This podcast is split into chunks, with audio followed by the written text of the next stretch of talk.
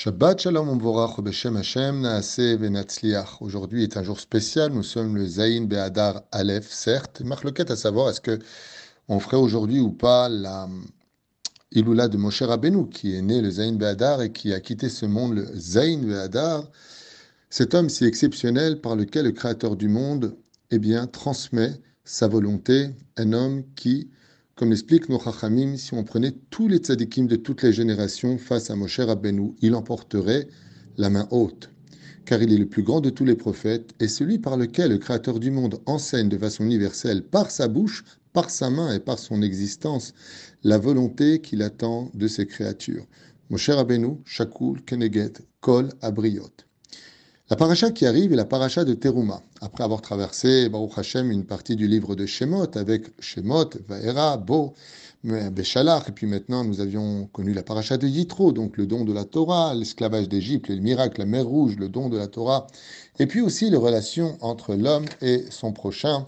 Voici que la Torah nous parle de créer un lieu de résidence pour Akadosh Baruch et ce comprenant des ustensiles faits de matériaux précieux comme l'or, l'argent et le cuivre.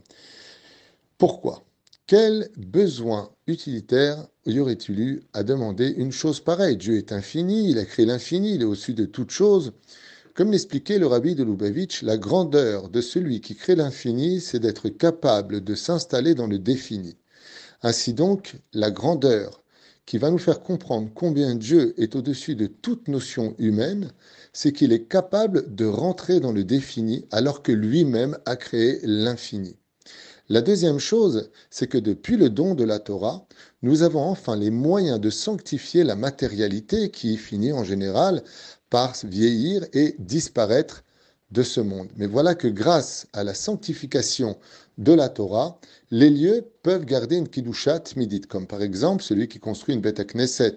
Les Shem bête Knesset, au nom d'une bête Knesset, il y aura dans ce lieu, même s'il est devenu ruine, une sainteté qui s'y installera comme une âme qui ne quittera plus jamais ce corps terrestre. Mais d'autres messages aussi sont à développer, comme celui une volonté de Dieu de vouloir vivre parmi ses créatures, comme un père qui désire vivre avec ses enfants.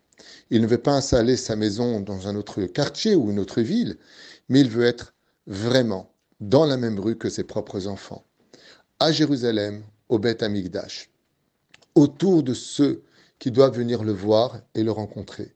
Ce lieu est le centre de rencontre géographique entre les hommes et leur créateur, Beth Amigdash, la maison de la sanctification, mais aussi la maison de la réunification, avec son rendez-vous avec les trois fêtes, et puis ceux qui s'y trouvent. Car ce qu'il faut retenir de tout cela, c'est qu'après que nous ayons reçu la Torah et toutes ces responsabilités qui nous engagent à les respecter, eh bien le Créateur du monde va nous offrir quelque chose comme un médicament, un espoir. Car si Dieu était resté loin de nous en nous donnant tellement de mitzvot à accomplir, on se serait très très vite découragé. Ainsi donc, le Créateur du monde nous dit, à l'image de celui qui va à la guerre et qui dirait Allez-y Oui, allez-y, d'accord, on y va. Mais ne serait-il pas mieux de dire Avec moi? Ainsi, le Créateur du monde nous dit C'est vrai que je vous ai donné la Torah les mitzvot et que c'est très compliqué de les accomplir. C'est très compliqué parce que vous ne les comprendrez pas toutes, parce que ça demande énormément d'humilité, de conviction, de foi. Mais vous inquiétez pas. Je ne vous donne pas des commandements et je m'efface. Je suis parmi vous, au milieu de vous, avec vos propres mitzvot, dans votre cœur, dans votre maison, dans vos pensées. Je vous accompagnerai du matin jusqu'au soir et du soir jusqu'au matin. Je suis parmi vous, dit le Créateur du monde. Ainsi donc, non pas pour s'imposer, mais pour nous soutenir. Comme je vous le disais tout à l'heure, avec les trois fêtes, les sacrifices de remerciement, les sacrifices de réparation, la splendeur des métaux et des ustensiles, les odeurs hors du commun que dégageaient les kétorettes, et puis bien entendu la réponse à toutes nos questions grâce au Rim Vetumim, où toute personne qui n'allait pas bien montait au Beth Amikdash et retrouvait quelque chose qu'il ne, ne pouvait trouver nulle part ailleurs. Un monde d'espoir, d'harmonie, de lumière, où tout souriait, à l'image de la menorah qui elle-même avait une forme de sourire et qui, grâce à ses lumières, pouvait éclairer le cœur de toutes les personnes qui s'étaient éteintes. Ainsi donc, quand on regardait les chérubins qui dégageaient l'amour à l'état pur, tout celui qui montait au Beth Amigdash retrouvait enfin l'espoir, l'espoir de pouvoir y arriver, l'espoir d'avoir des réponses, l'espoir de pouvoir réparer. Et la splendeur qui s'y trouvait comme on sait tous, quand quelque chose est beau, ça réavive l'âme. Comme a dit Rabbi Shimon Bar Yochai à la Shalom, celui qui a de beaux kélim, une belle épouse, en d'autres termes, de beaux ustensiles, une belle maison, mais Ader et Talmudo. Cela viendra enjoliver son étude de la Torah. Comme le dit l'Agmara, celui qui n'a pas vu le deuxième Beth Amikdash de Hordous ne pourra jamais dire qu'il a vu quelque chose de beau, un binyan, c'est-à-dire un immeuble, un monument beau de toute sa vie.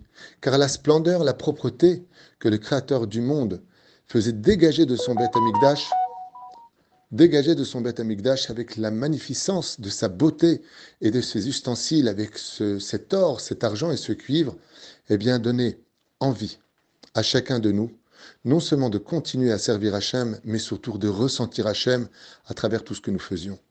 Ce n'est pas simplement un lieu de rencontre entre son peuple, ou le peuple, et son Créateur, c'est aussi un lieu où on était capable de se ressourcer énergiquement parlant, à trouver des réponses à toutes nos questions et où la foi n'avait plus sa place, car tout était tellement harmonieux que cela nous donnait envie de vivre encore plus longtemps dans le service divin. Iratson que Bezrat Hashem, très très très prochainement, nous ayons ce mérite de pouvoir tous monter à Jérusalem dans le Beth Amikdash et vivre ces moments si oubliés depuis 2000 ans, mais tellement latents dans notre cœur, au point de dire à Dieu que si pour l'instant on n'a pas le mérite de monter jusqu'au Beth Amikdash, on ira au Bekdash Moat, dans les Beth Aknesiot qui sont appelés les petits Beth Amikdash, et dans ce bâtiment que si Dieu veut bientôt nous allons construire à Ashdod pour le bien-être aussi de la francophonie de tout ce pays, pour permettre tellement de bonnes choses afin de redonner le sourire et l'espoir pour un bel avenir pour chacun de nous. Baruch Adonai Amen, Shabbat, Shalom Umvorach, et que le mérite de Moshe Rabbeinu, Yegen Alenu, Valechem Lechaim Tovim ou shalom, amen, ve amen.